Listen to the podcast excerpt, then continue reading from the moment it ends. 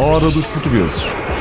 Rio de Janeiro, Paris, Luanda. Delhi, Cairo, Macau, Oslo. Kiev, Buenos Aires. Toronto. Nova York. Berlim. Foi por amor que a padeira de Saint-Nectaire mudou de vida. Eu, eu caí na padaria por amor, por meu homem, porque eu era cabeleireira à base. Mas deixei a minha arte, deixei a minha arte para ser padeira, para, voilà. Candi, única portuguesa numa pequena aldeia em França entre montanhas, distribui pão porta a porta como aprendeu a fazer no Jerez. Toureiro matador luso-americano. É na Califórnia que a hora dos portugueses encontra um cowboy de origem lusitana que se denuncia pelo discurso. Sinto um grande orgulho pelo que o meu pai fez na comunidade portuguesa, porque nós temos aqui uma grande comunidade na Califórnia, com as festas do Espírito Santo. Eu sou muito religioso. Hoje em dia já cresceu muito a festa brava na Califórnia e para mim foi um homem que teve muitos triunfos na Califórnia e tem boas lembranças do meu pai e recordação. Um verdadeiro cowboy vive entre touros e cavalos e é duplo de cinema em Hollywood. Em Frankfurt, Alemanha, uma livraria especializada em língua lusófona já foi premiada pelo governo. Devemos ter aqui pelo menos 10 mil livros de todos os países de língua portuguesa, não só de Portugal e do Brasil, mas também dos países africanos de língua portuguesa, alguns livros de Macau, de Timor-Leste. Livros, discos e filmes lusófonos na Alemanha.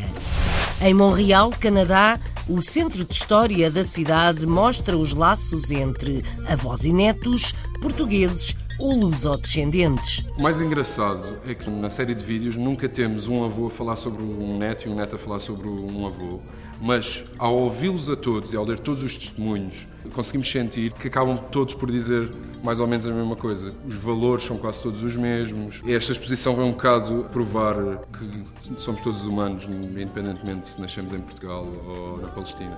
Todos diferentes, todos iguais, uma exposição dedicada à comunidade portuguesa em Montreal, no Canadá.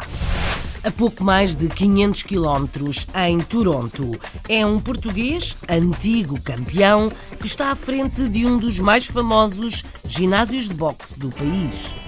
Em 1973 ganhei as luvas de ouro de boxe de Norte América. Depois tive três uh, brigas profissionais e uh, não era para mim. Uh, o dinheiro não estava lá. no tempo ninguém queria, não estava interessado em lightweights, welterweights. Queriam ver os heavyweights. Hein? Pesos pesados ou pesos pluma no boxe, a carreira deste português durou pouco, mas continua a subir ao ringue. Passamos a artes mais leves, mas antes, o porquê do sucesso de um cozinheiro em Filadélfia, Estados Unidos.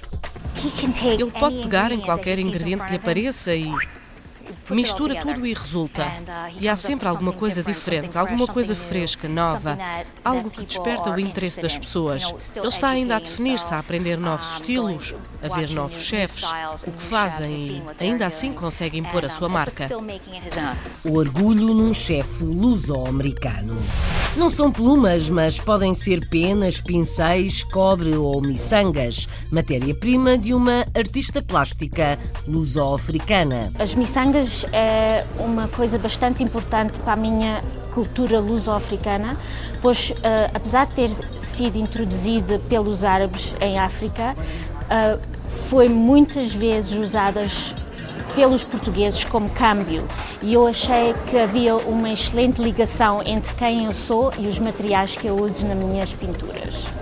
A história e a cultura dos materiais aplicados em pinturas.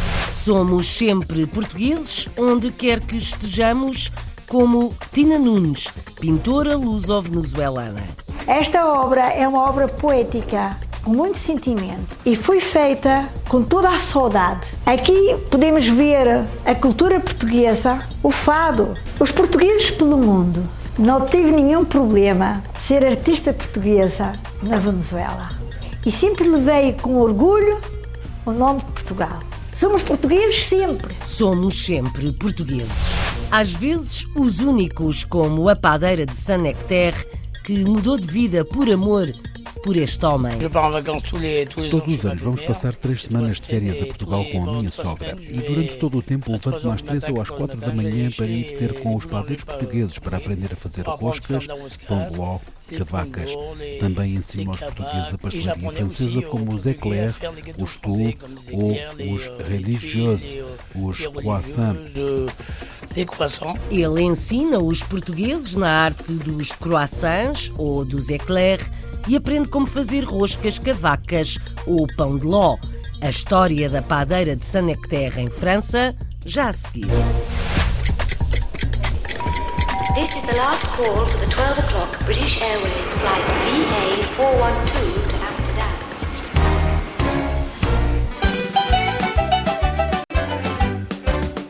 Não é de algebarrota, mas Candy, a padeira de Saint-Nectaire, é uma mulher cheia de garra. Única portuguesa numa terra conhecida pelos queijos e o pão com mão portuguesa. Quando a confusão é grande, Cândida Sandron tem um refúgio. O número do ticket aqui por dia, ah, e no inverno, é 100, 100 120 tickets, 120 pessoas dia. No mês de julho e agosto, são 500 e 600 pessoas que eu, que eu recebo aqui no meu estabelecimento.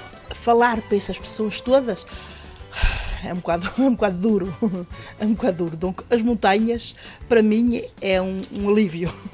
Quando falo para 500 pessoas, vou para a montanha. A fuga para a montanha no centro de França, onde Cândida, ou Candy, anda numa carrinha a distribuir pão porta a porta.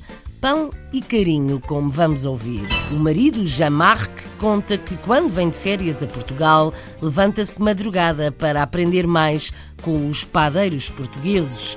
Juntos, Jean e Candy têm uma padaria e pastelaria em Saint-Nectaire que enche nos meses de verão e que já recebeu vários prémios. Viajamos por França para conhecer esta padeira a quem chamam Raio de Sol, com a reportagem de Carlos Pereira. Estamos a cerca de 50 quilómetros de Clermont-Ferrand, no centro da França, nas montanhas vulcânicas do Auvergne. Vamos na carrinha de Cândida Sandron. Candy, como aqui é conhecida. Vem de pão pelas aldeias e mora em Saint-Nectaire.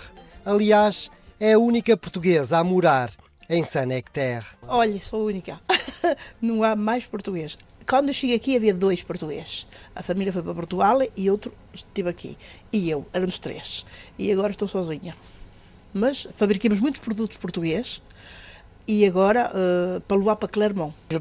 Todos os anos vamos passar três semanas de férias a Portugal com a minha sogra e durante todo o tempo levanto-me às três ou às quatro da manhã para ir ter com os padeiros portugueses para aprender a fazer roscas, pão de ló, cavacas. Também ensino aos portugueses a pastelaria francesa como os éclairs, os tours ou os religieuses, os croissants. Eles vendem tudo no espaço de uma hora ou duas. Et ils vendaient ça en espace de une heure, une heure et demie. Après, il n'y avait plus rien. Ils avaient tout vendu. Saint-Nectaire já foi estância termal. As termas já não estão em funcionamento, mas durante o verão é uma zona de muito turismo. O número do ticket aqui por dia, ah, e no inverno, é de 100, 100 120 tickets, 120 pessoas dia. No mês de julho e agosto, são 500 e 600 pessoas que eu, que eu recebo aqui no meu estabelecimento. Falar para essas pessoas todas é um bocado, é um bocado duro. É um bocado duro. Então, as montanhas, para mim, é um, um alívio. Quando falo para 500 pessoas, vou para a montanha. Eu faço 50 km por dia para distribuir o pão. Hein? E quando vou reemplaçar o meu. Quando, falo metade português, metade francês. substituir o meu, o, o, meu colega que às vezes faz 80, 100 km. Venho estourado à noite montar, descer de caminhão e levar. E eles esperam por mim como se fosse, se fosse Deus. Tenho uma velhotinha com 93 anos. Ela só quer, quer que eu vá lá todos os dias para ter ao menos uma visita por dia. 93 anos, ela diz: ela, se tu não vens ver, ninguém me vem ver. 70 cêntimos de pão todos os dias, tenho que ir lá dar conversa meia hora para a velhinha. Mas bom, eu sou uh, o rei onde solei, como é que ela diz. Tu és o rei onde solei. A padaria de Candy e Jean-Marc Sandron já ganhou vários prémios. alguns regionais, outros nacionais. Aliás, Candy é membro da Federação dos Padeiros de França. É uma profissão que escolheu por amor. Eu, eu caí na padaria por amor, por meu homem, porque eu era cabeleireira à base. Mas deixei a minha arte, deixei a minha arte para ser padeira, para, voilà.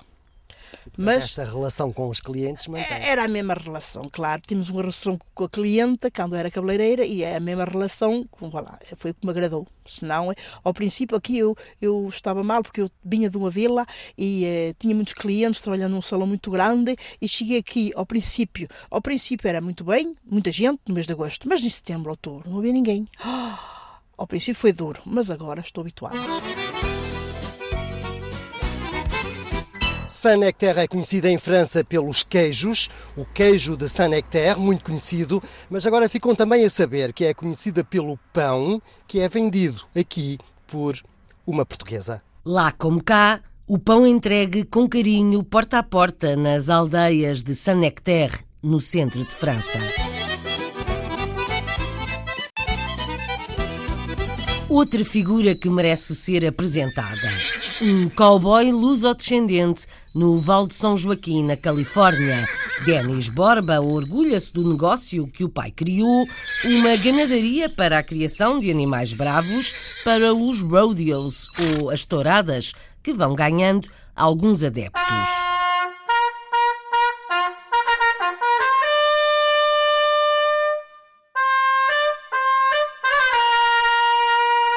Dennis vive entre touros, cavalos e estrelas de Hollywood. É duplo de cinema e chamam-no sempre que precisam de um matador na arena.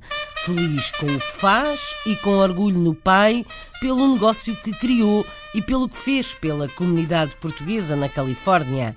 A ganadaria Frank Borba nasceu em 1969 e vamos conhecê-la com Nelson Ponta Garça a Hora dos Portugueses, na Califórnia. Dennis Borba vive na Califórnia entre touros e cavalos, um cowboy americano que mantém a memória e a tradição da empresa do pai, Frank Borba. Sinto um grande orgulho pelo que o meu pai fez na comunidade portuguesa, porque nós temos aqui uma grande comunidade na Califórnia, com as festas do Espírito Santo. Eu sou muito religioso. Hoje em dia já cresceu muito a festa brava na Califórnia e para mim foi um homem que teve muitos triunfos na Califórnia e tem boas lembranças do meu pai e recordações. Dennis Borba dedica-se a várias áreas, desde a ganadaria aos típicos rodeios americanos. Nosso primeiro negócio foi a ganadaria brava, para as touradas. Outro negócio são os rodeus. Eu faço criação de touros para rodeus. Tenho estado envolvido em rodeus toda a minha vida realizou a sua alternativa em 1986 como matador. Dennis Borba recorda uma das várias situações de perigo em que esteve envolvido. Foi em 1985. Eu estava na Praça de Touros de Vila Franca de Xira e um touro deu-me uma voltareta, como nós dizemos. Essa foi das piores. O touro bateu-me com tanta força que eu quase vi as bandeiras lá em cima. Até hoje tenho problemas nas costas por causa disso. Foi assustador. Estive uma semana de cama, mas faz parte da vida de matador. Dennis tem feito ao longo dos anos vários trabalhos como duplo, desde videoclips para os White Stripes, duplos na série e filme Jackass e no filme Cowboy Up, como exemplo. Tive a sorte de entrar para o mundo do cinema como duplo. Uma vez recebi um telefonema de Hollywood e foi assim que começou. Os projetos não pararam. Eu entrei no filme Cowboy Up, sou o duplo principal do Kiefer Sutherland. Participei no videoclipe dos White Stripes, no tema Conquest, e posso continuar a dizer mais. Tenho sido um privilegiado. Eu tenho tido sorte no mundo dos duplos, porque neste país não há matadores. Portanto, sou bastante requisitado para tudo o que tem a ver com touradas. Tem sido uma vida interessante.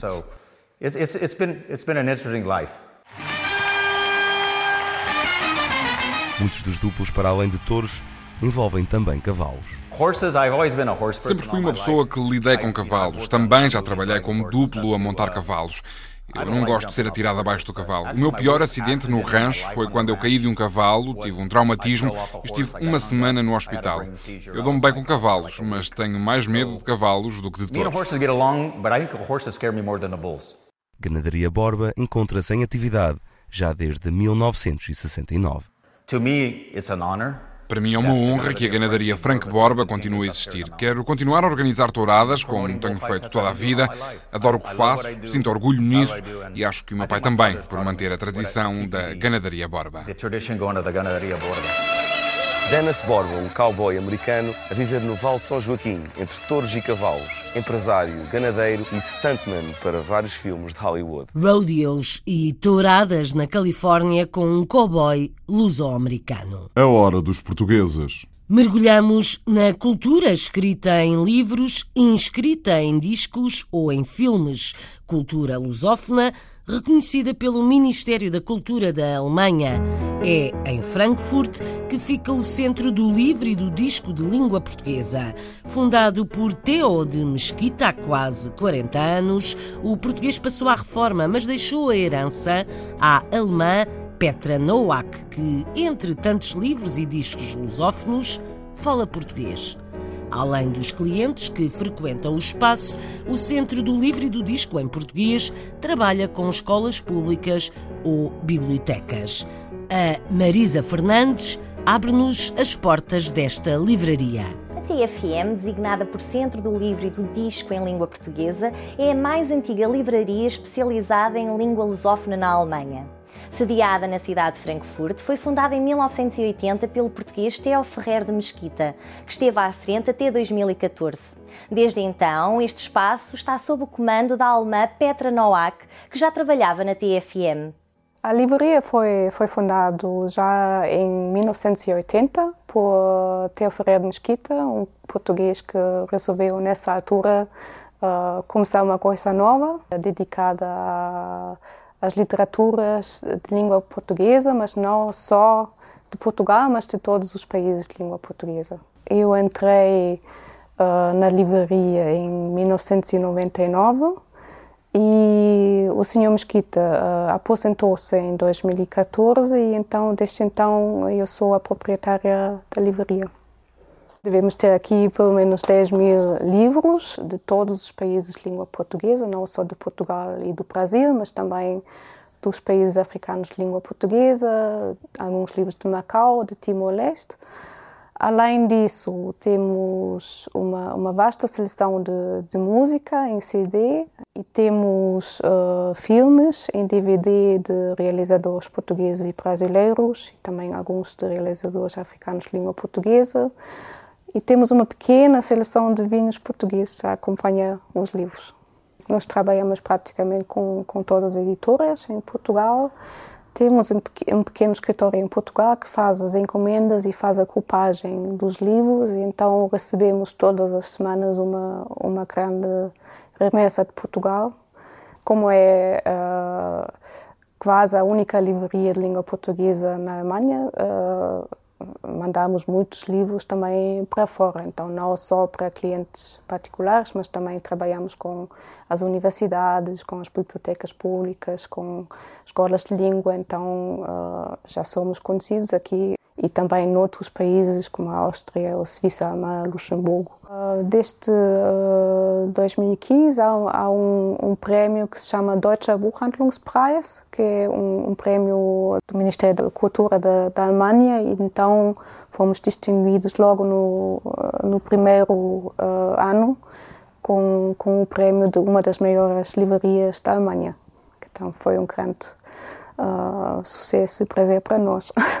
Pode encontrar aqui muito mais livros traduzidos de autores portugueses do que em qualquer outra livraria, porque as, as livrarias alemãs funcionam de uma outra maneira. Então, nós temos muito o chamado backlist, então livros que já foram publicados há alguns anos atrás, então temos temos ainda aqui. Já nos anos 80, o Sr. Mesquita começou a, a, também a editar livros da área científica, linguística, crítica literária mas entretanto viramos mais para, para livros bilingue, é mais para pessoas que querem aprender português ou para português ou brasileiros que querem aprender alemão, funciona da mesma maneira.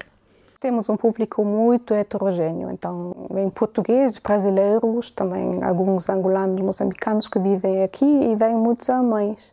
Acho que é, é um espaço único que, que vale a pena conhecer e também uh, participar nos eventos que, que, estamos a organizar, que é sempre uma, uma boa oportunidade de ficar em contato com a língua portuguesa e com os autores de língua portuguesa. Esta livraria, com quase 40 anos de existência, é um exemplo de divulgação e promoção da literatura e das culturas dos países de língua portuguesa na Alemanha. Com escritório em Lisboa, esta livraria em Frankfurt é um centro de cultura lusófona premiado na Alemanha.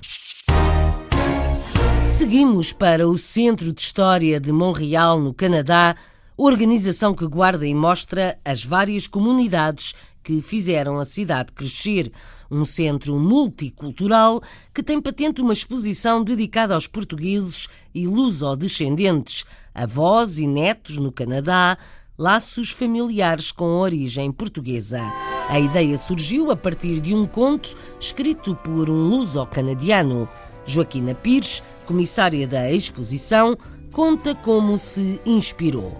Francisco Pérez, produtor de vídeo, fala de sentimentos universais e conclui que os laços familiares, os hábitos culturais, são comuns a quase todos os povos. A senhora Lefebvre explica o que está por detrás deste Centro de História de Montreal.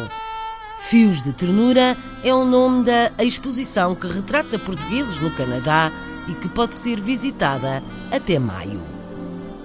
Conta a Daniela Costa. Está a decorrer no Centro de História de Montreal a exposição Fio de Ternura, um projeto inspirado no conto A Avó Lives Alone, do escritor luso-canadiano Emmanuel Melo.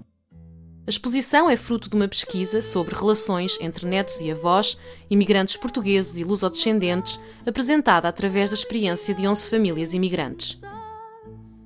O Emmanuel escrito o conto a Lives Alone, eu fiquei muito, mesmo muito comovida e fiquei vários dias a pensar, mas será assim? Mas, mas porquê que a senhora lá no conto só se chamava pelas netas, só, queria, só tinha saudades das netas? E depois eu disse, é, eu tenho que saber, tenho que saber como é que se passa na realidade na comunidade portuguesa.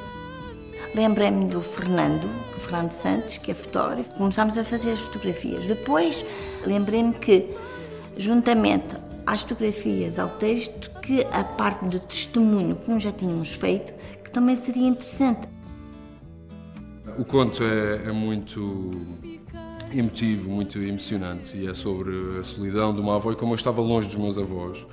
Um, Tocou-me bastante. Então, os vídeos desta exposição foram realizados e coproduzidos por mim e pela Joaquina e retratam uh, os testemunhos dos avós e dos netos sobre os valores que transmitiram aos netos e os valores que os netos retiveram dos avós. E foi uma oportunidade muito, muito boa para eu conhecer novas pessoas da comunidade, da minha geração também, mas não só, e conhecer pessoas e ter eh, a oportunidade de falar com pessoas e de partilhar com outras comunidades o que é ser avô em Portugal e o que é ser neto em Portugal, ou fora de Portugal, mas mantendo eh, ainda uh, as raízes e as tradições e os valores da nossa sociedade. Criado em 1983, no centro histórico da cidade, o Centro de História de Montreal tem por missão retratar as múltiplas identidades da metrópole através das memórias da cidade e dos povos que a construíram e que ainda hoje fazem parte dela. O Centro de História de Montreal é o único museu que conta toda a história da cidade, desde a presença indígena até os dias de hoje. A missão do Centro de História é promover, junto dos cidadãos e dos visitantes, o conhecimento, a compreensão e o gosto pela história da cidade como ela é hoje. A diversidade do património, a história dos povos que habitaram a cidade, dos que nela vivem atualmente, a história dos lugares. Os traços de tudo isto definem a cidade de Montreal tal como a conhecemos hoje. Donc les traces de tout ça dans la ville, ça définit ce, ce qu'est Montréal aujourd'hui. Num contexto de imigração, a distância das origens e a solidão que dela decorre podem apresentar-se como obstáculos à transmissão de valores culturais ou à preservação de laços familiares. E é precisamente esse fenómeno que a exposição Fio de Ternura visa retratar. O Centro de História é um centro de interpretação sobre a história da cidade e que está aberto a todas as pessoas, aos turistas, e eu achei que era uma grande oportunidade para a comunidade portuguesa de se dar a conhecer O mais engraçado é que na série de vídeos nunca temos um avô a falar sobre um neto e um neto a falar sobre um avô, mas ao ouvi-los a todos e ao ler todos os testemunhos escritos e orais e as fotografias, nós conseguimos sentir e conseguimos comprovar que acabam todos por dizer mais ou menos a mesma coisa. Os valores são quase todos os mesmos.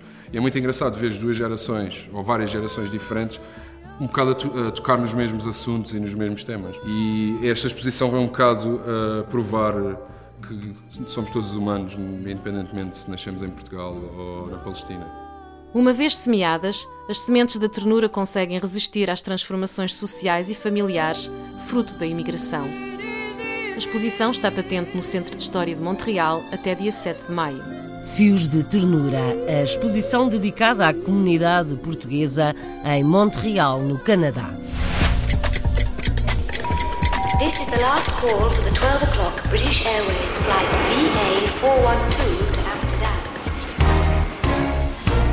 Dentro de instantes, apresentamos pinturas e pintoras de origem portuguesa. Vamos até à África do Sul e à Venezuela. Por agora, o mesmo país, Canadá, outra cidade, Toronto, onde um português já foi campeão de boxe. Hoje em dia ainda sobe ao ringue, mas a sua missão é dirigir um dos mais conhecidos ginásios de boxe no Canadá. Campeões como Muhammad Ali passaram pelo Sully's. Gilberto Fernandes apresenta um boxer empresário, um açoriano em Toronto. João Manteiga o Joe, como é conhecido. Muito campeão uh, passou aqui esse time uh, George Chavallo, Lennox Lewis, Clyde Gray, Colin Fraser, Fern Kretchen, the ball. Of course, Joe Manteiga. o miquelense Joe Manteiga é proprietário e gerente do ginásio de boxe Sully's, em Toronto, desde 1999 ano em que o seu carismático fundador Earl Sullivan faleceu. Este, que é um dos mais antigos e prestigiados ginásios de boxe no Canadá, abriu as portas em 1943. Desde então, o Sully já teve várias encarnações, embora tenha mantido sempre o espírito de generosidade e serviço comunitário que caracterizavam o seu fundador. Sully was a firm, very firm man, but he had a good heart. Todas as pessoas chegavam a gente a ele, Sully, can you help me out? Uh, uma dólar, dois dólares, dava. Era, todas as noites ele fazia isso. Eu tive quatro anos com ele quando ele estava doente. Nos últimos dias ele disse para tomar conta do gym, ele ia me deixar o gym, queria que eu continuasse o que ele fez, continuasse com o nome do Sally. So, desde esse tempo estou aqui no gym.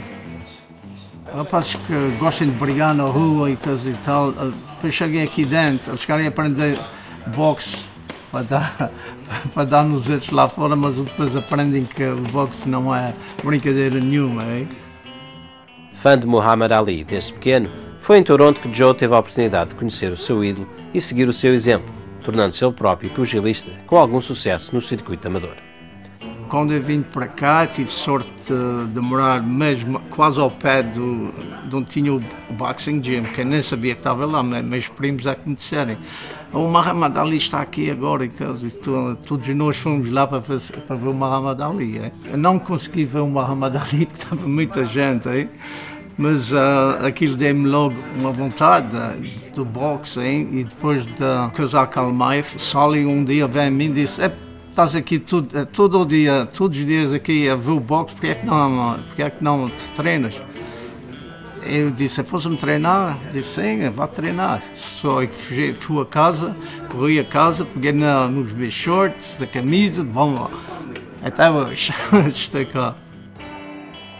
Em 1973 ganhei as luvas de ouro de boxe de Norte América e uh, depois tive três uh, brigas profissionais e uh, não era para mim.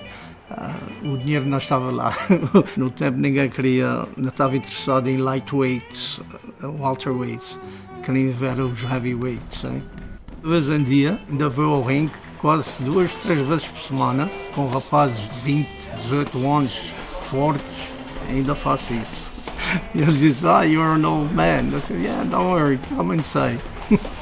Até recentemente, o pugilismo era uma modalidade em crise. Mas com a popularidade das Mixed Martial Arts, o número de praticantes a procurar este ginásio tem vindo a aumentar, incluindo entre as mulheres. No coração dos seus fãs, bem como no equipamento do Sully's, este velho desporto continua ribombante e cheio de lições a ensinar para quem procura uma boa preparação física e mental dentro de outros rings. Tem muitos portugueses aqui, mas é, não sei o que é que o português, por acaso, tem um estilo muito bom de, de jogar ao boxe. São mesmo bons, hein? mas para jogar, para lutar, não quero. Mas uh, vão, fazem sparring uh, no ring, jogam assim, mas quando é uma luta, luta, eles não querem. Não sei porquê, não sei. Uh, os que conheço, talvez seja a pressão da família. Meu pai e minha mãe não gostavam que eu jogasse ao boxe. Depois se adaptaram ao coisa. Não há preparação física como o boxe. Mérito de uma atividade esportiva de combate, segundo João, o Joe Manteiga, antigo campeão de boxe na América do Norte. A hora dos portugueses. É luso-americano, chefe de um restaurante italiano em Filadélfia, nos Estados Unidos. O cozinheiro é muito criativo e aposta na cozinha mediterrânica, sem esquecer receitas e temperos portugueses. Trabalhou durante quatro anos num restaurante na Foz do Douro para aprimorar a sua arte, que é muito elogiada pela mulher April Marques, gerente do restaurante. Os clientes também elogiam os cozinhados de David Marques, que têm origens ribatejanas. O Afonso Martins faz as apresentações. No restaurante Buonavia, em Horsham, Pensilvânia, brilham os cozinhados do chefe David Marques, um luso-americano de origem ribatejana, nascido na zona de Filadélfia. E foi mesmo em terras do tio Sam que o chefe David começou a dar largas aos seus talentos culinários. Quando tinha 17 anos, a trabalhar numa cozinha uh, no sul de Filadélfia, e daí continuei, continuei a trabalhar e depois fui para a minha carreira também fiz universidade, dois anos de universidade de cozinha e depois, em 1992, eh, segui para Portugal e tive lá quatro anos no restaurante na Foz do, Foz do Douro. Uh, entanto, estive lá até 96. Após quatro anos com o restaurante Food and Rock, na Foz do Douro, David regressou aos Estados Unidos, onde prosseguiu a carreira de chefe. Acumulou um currículo diverso até chegar ao Buonavia. Trabalho agora aqui mais a minha esposa, o meu sogro, a minha sogra. O nosso restaurante aqui é um restaurante não só italiano, mas mediterrâneo. Nós fazemos muita comida, muito pescado, muitas carnes, coisa fresca, muito no, no grelhador, no saté. Coisas boas, frescas, rápidas, mas tudo fresco. O Buonavia é um restaurante italiano onde a primazia é dada à cozinha mediterrânica e nessa especialidade é entre peixes e mariscos que David se sente mais à vontade. A carne é diferente, tem muitos cortes de carne, é um, uma comida que demora mais tempo, é mais por o gosto só da carne. E o peixe não, o peixe podemos brincar com o marisco e pôr diferentes sujeitos junto, lagosta com pescado e essas coisas todas, todos os mariscos que nós sabemos. Além do talento, a imaginação parece ser um dos principais atributos do chefe luso-americano. Ele pode pegar em qualquer ingrediente que lhe apareça e Mistura tudo e resulta. E há sempre alguma coisa diferente, alguma coisa fresca, nova, algo que desperta o interesse das pessoas. Ele está ainda a definir-se, a aprender novos estilos, a ver novos chefes, o que fazem e ainda assim conseguem pôr a sua marca. Vamos fazer um pouco de robalo fresco, com mexilhão, eh, um pouco de polvo, um pouco de chouriço, ervilha, vinho branco e tomate primeiras postas de peixe. Depois do peixe, nós vamos usar um pouco de mexilhão, um pouco de polvo, alho, cebola, chouriço, ervilha, tomate e coentros para acabar o prato. Em primeiro lugar, a comida é tremenda, há uma ótima seleção e é muito bem preparada. Nunca tive uma má refeição em nenhuma das muitas vezes que vim cá. E no sucesso dos pratos preparados pelo chefe David Marques não podia faltar um toque português.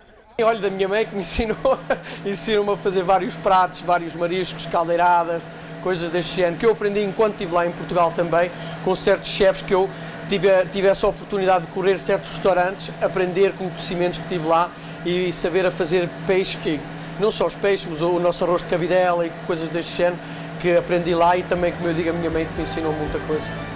A hora dos portugueses no restaurante Bonavia, a conferir o talento do chefe David Marques. Não faltam ingredientes e receitas portuguesas neste restaurante italiano em Filadélfia, nos Estados Unidos. Está na hora de falarmos de outras artes. Vamos conhecer Tina Nunes, na Venezuela, e Dalila de Matos, na África do Sul.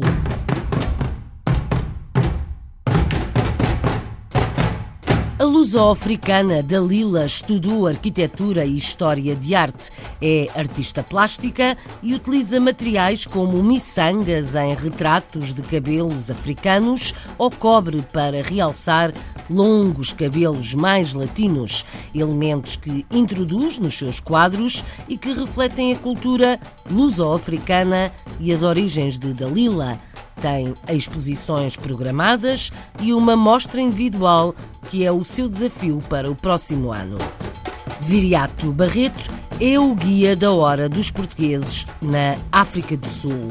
Primeiro, a pintora faz a sua própria apresentação. O meu trabalho pode ser considerado contemporâneo, em que eu uso um, situações culturais ou situações da vida cotidiana para me exprimir. Uh, muitas vezes também gosto de usar materiais inovativos, uh, dois de qual são as miçangas e o cobre, uh, que fazem bastante parte do meu oeuvre. neste, as miçangas é uma coisa bastante importante para a minha cultura luso-africana, pois apesar de ter sido introduzida pelos árabes em África, uh, foi muitas vezes usadas pelos portugueses como câmbio e eu achei que havia uma excelente ligação entre quem eu sou e os materiais que eu uso nas minhas pinturas.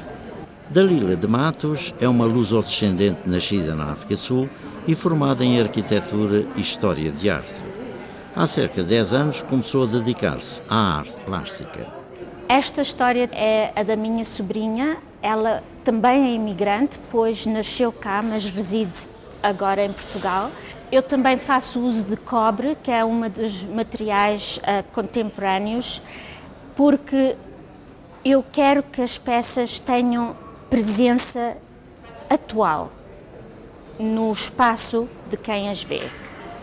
Fomos encontrar a Dalila em Joanesburgo numa exposição coletiva de 10 artistas organizada pela RAP, Rosebank Art Precinct.